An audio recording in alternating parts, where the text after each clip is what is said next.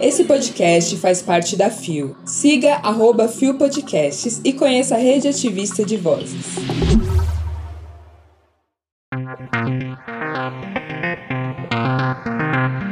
Fabiola Valentim e Mariana Varela oficializam casamento. Cássia Kiss tem o papel reduzido em Travessia.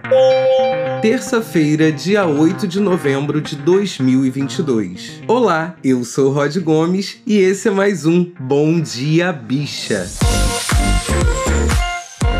Levanta, viada, vamos assim. O seu podcast diário de notícias sobre as comunidades LGBT QIAP+.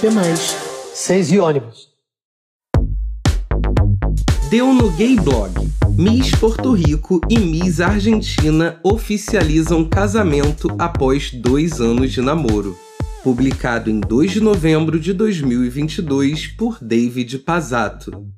As modelos Fabiola Valentim, de 22 anos, e Mariana Varela, de 26, Miss Porto Rico e Miss Argentina, anunciaram o casamento em um vídeo publicado nas redes sociais na última sexta-feira, dia 28. Ambas participaram do concurso de beleza Miss Grand International, MGI, na edição de 2020. O relacionamento se mantinha em segredo até as duas revelarem seus novos estados civis. Apesar de não ter a relação oficializada, elas já davam algumas dicas de que estava rolando algo, desde que se conheceram nos bastidores do concurso de beleza. Na disputa, Fabiola e Mariana ficaram entre as 10 semifinalistas do MGI. Depois de decidir manter nosso relacionamento privado, abrimos as portas para ele em um dia especial, dia 28 de outubro de 2022.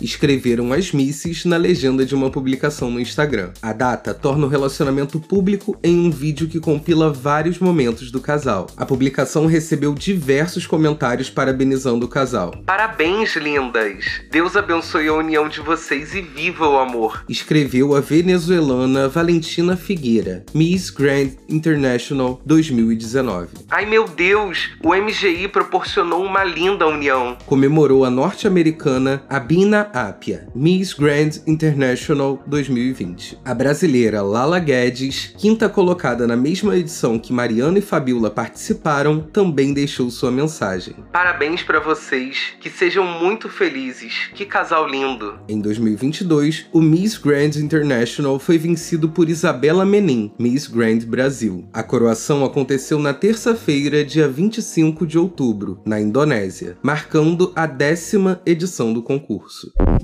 E que casal lindo! Eu tô passada. Na publicação é nítido o amor que uma sente pela outra. E que felicidade poder comemorar de portas abertas esse relacionamento e essa união. Eu espero de verdade que Fabiola e Mariana sejam muito, muito felizes, porque elas já estão fazendo a gente feliz só de pensar que esse mundo, que é um mundo muito complicado, Vai, amigo, quebra o tabu. de exaltação da beleza, um mundo até um pouco conservador e antigo desse tipo de concurso, possa começar a abrir seus olhos para as comunidades LGBTQIAPN+. Não que eu concorde com qualquer tipo de concurso desse, né? É, gata. Mas não tem como ignorar que eles existem. Então, se eles existem, é muito importante que exista gente das nossas comunidades lá, sim. E que pare com esse rolê de só pode cis, que possa todo mundo. E no final das contas, no final de tudo, a gente destrói esse conceito de beleza que. Pra quê? Pra quê? Por favor. No final das contas, a gente sabe muito bem que esse tipo de concurso só fomenta o quê? Toda uma indústria de beleza farmacêutica, de cirurgias plásticas, que no final das contas só adoece cada vez mais a sociedade em busca de um ideal de beleza que não existe. Mas, quebração de tabu à parte, você já sabe, se quiser ler a matéria completa e conferir o sorriso e a deliciosidade de ver Mariana e Fabiola juntas, você já sabe. O link da matéria completa tá aqui na descrição do episódio. Deu na Folha de São Paulo. Cássia Kiss vira problema para Travessia e vai para a geladeira da Globo. Publicado em 2 de novembro de 2022 por Tony Góes, via F5. Era para ser uma despedida, se não triunfal, pelo menos digna. Depois de quase 40 anos no ar, ao longo dos quais criou personagens marcantes, como a Leila, de Vale Tudo, a Adma, de Porto dos Milagres, e a Dulce, de Morde e Assopra. Cássia Kiss anunciou que Travessia seria sua última novela. Seu papel na trama de Glória Pérez é o de Cidália, uma mulher forte e independente que assessora o empresário Guerra, vivido por Humberto Martins. Mas não é dos mais importantes, tanto que está em vias de ser descartado. Como informa a colunista Cristina Padiglione, Cidália mal aparece no mais recente bloco de capítulos entregue à Globo pela autora. A emissora quer preparar o terreno para uma eventual saída precoce da atriz. Para piorar, a influenciadora e ex-BBB Jade Picon vem sendo massacrada por sua atuação titubeante como a patricinha Kiara. Sem experiência prévia como atriz, Jade vem estudando muito desde que foi anunciada no elenco da novela, mas poderia ter sido poupada do sotaque carioca, que ela não consegue fazer bem. Era tão simples de resolver que Ara teria estudado a vida inteira em São Paulo ou no exterior, num colégio muito frequentado por paulistas, mas a Globo não soube proteger direito sua nova estrelinha. Em meio a esses problemas, que não chegam a ser gravíssimos, eis que despontam as falas homofóbicas de Cássia Kiss. Convertida ao catolicismo mais conservador e retrógrado, a atriz, que já passou por diversos casamentos, agora deu para desmerecer as relações homoafetivas, como se as dela, todas fracassadas, fossem muito melhores. Cássia também se converteu ao bolsonarismo mais radical e consta que infernizou os colegas na tentativa de convencê-los a votar no futuro ex-presidente. Virou persona não grata, tanto nos estúdios Globo como na internet. A emissora também dá liberdade para seus contratados expressarem preferências políticas, contanto que fora de suas dependências. Mas o caso de Cássia Kiss extrapola a mera liberdade de opinião. Suas falas homofóbicas transformaram-na num problema, tanto para o êxito da combalida Travessia, como para a imagem institucional da Globo, que precisou soltar uma breve nota condenando a atriz. Esse é um problema meu e da TV Globo. Respondeu através de uma mensagem enviada por celular depois de ser questionado pela apresentadora Gabi Cabrini, do Fofocalizando, do SBT, sobre a nota emitida pela emissora.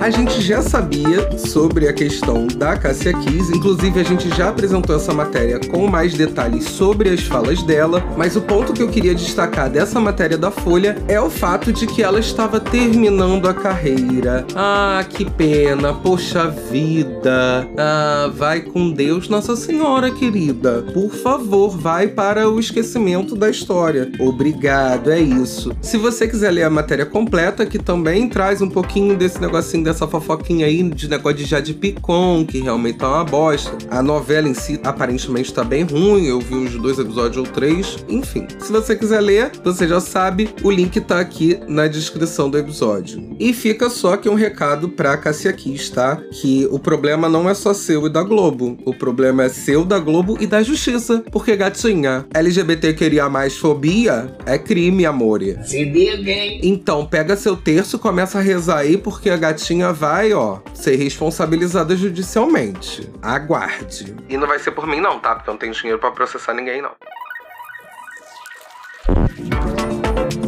E essa semana a gente separou trechinhos dos nossos episódios para falar um pouquinho sobre momentos importantes do Bom Dia Bicha pra gente. Para você que não sabe, o Bom Dia Bicha tá completando um ano de idade nesse mês e a gente queria compartilhar um pouquinho da nossa história do lado de cá do microfone sobre como é gravar o Bom Dia Bicha. E eu separei para você não só uma matéria, mas um episódio completo, porque é um episódio que tem a minha cara. É o episódio mais delícia, porque eu consigo o quê? Pistolar, eu consigo militar sobre coisas que geralmente eu não milito aqui, como, por exemplo, o meu ativismo anti-gordofobia, e ainda dar mais voz e apresentar projetos incríveis para você. O episódio que eu tô falando é do dia 13 de setembro de 2022, e nele eu me sinto contemplado, porque eu consegui falar o quê? Mal do Ciro Gomes, debochado daquele jeitinho que você sabe que eu gosto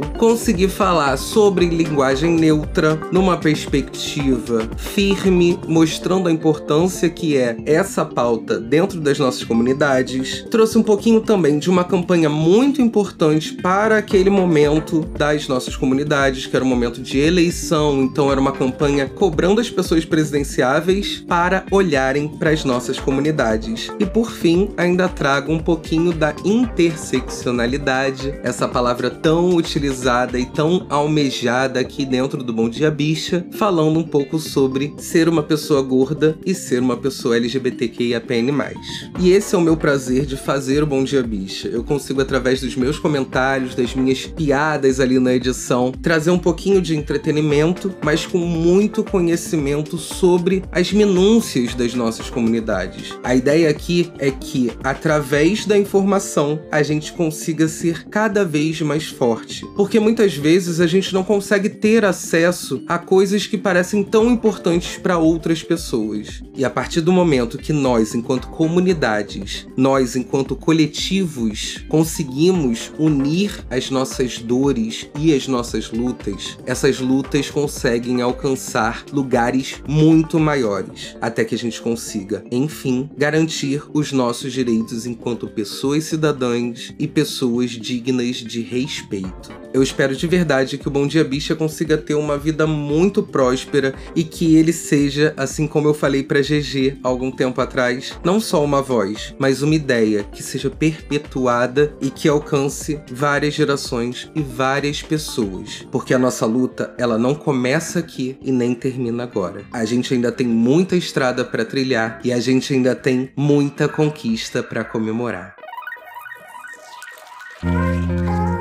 Chegamos ao final de mais um Bom Dia Bicha e terçou esse dia que não se sabe direito o que, que é. Na minha época de infância era o dia do negócio do Cacete Planeta, então era um dia que eu dava uma risada. No entanto, hoje em dia talvez Cacete Planeta fosse cancelado, logo nem essa risadinha eu daria hoje, talvez. Mas, por mais que a terça-feira já não signifique mais dar uma risadinha, eu recomendo a você entrar talvez num negócio de um Twitter, talvez num negócio de um Instagram, num TikTok e dar uma olhada no que tá acontecendo nas redes bolsonaristas. A gente tem gente rezando para pneus, a gente tem também um protesto passivo, passivo, passivo, que não tem esse negócio dessa quadrilha LGBT. E o auge e o suprassumo da internet nos últimos dias, que é o bolsonarista do caminhão. Então, é terça-feira, não tem programa de humor, não tem problema, entre na internet e ria da direita maluca. Vem, vem! Bom Dia Bicha tem identidade visual, edição e produção de Rod Gomes, eu mesmo. Idealização de GG, pesquisa e roteiro de Zé Henrique Freitas, que também apresenta juntamente com Nara Lívia, Rod Gomes, Isa Potter e Bia Carmo. O programa integra a Fio Podcasts. Conheça os outros programas da rede ativista de vozes. E não deixe de nos visitar e de nos seguir nas nossas redes sociais. Os links para as redes e para as matérias que você ouviu nesse episódio estão na descrição. E o Bom Dia Bicha, você já sabe, é de segunda a sexta, sempre às Seis e ônibus. Amanhã o programa vai ser na voz do maravilhoso